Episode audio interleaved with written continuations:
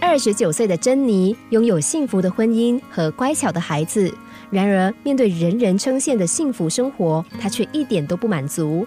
喜欢阅读的她，总是找了大量的书籍或者是杂志里的测验来检测自己的生活状态。不管是性格测试还是生活的幸福指数，她都非常认真的进行。只不过许多测验出来的成绩，她得到的分数都很低，更没有一次是满分的。这对珍妮来说是个非常大的打击。于是每做一次测验，她的自信心就降了一些。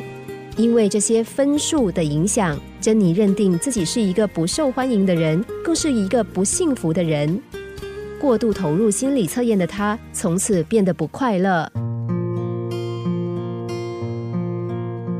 相信你也曾经听信命理老师的话，第二天早上朝着东走，然后绕了一大圈才到公司，也因此迟到了半个小时。或者你也曾经做过一些心理测验题，然后依着测验的指示，特地到百货公司买了一件幸运色新衣，结果引来朋友们的指指点点。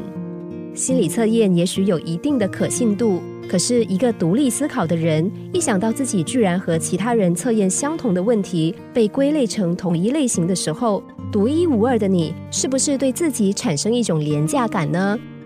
与其听着别人说，不如照着自己的心情和感觉走，因为好运会伴着你同行。只要我们有心追求幸福，幸福生活就一定会到手。心理测验更多的是自我审视，还有一定的娱乐性，但不要把评定自己的权利交给别人。生活的幸福指数不是由别人来审核，而是要靠自己去争取的。人生成功与否，更不是一个小小的命盘就能够决定，一切只取决于你自己。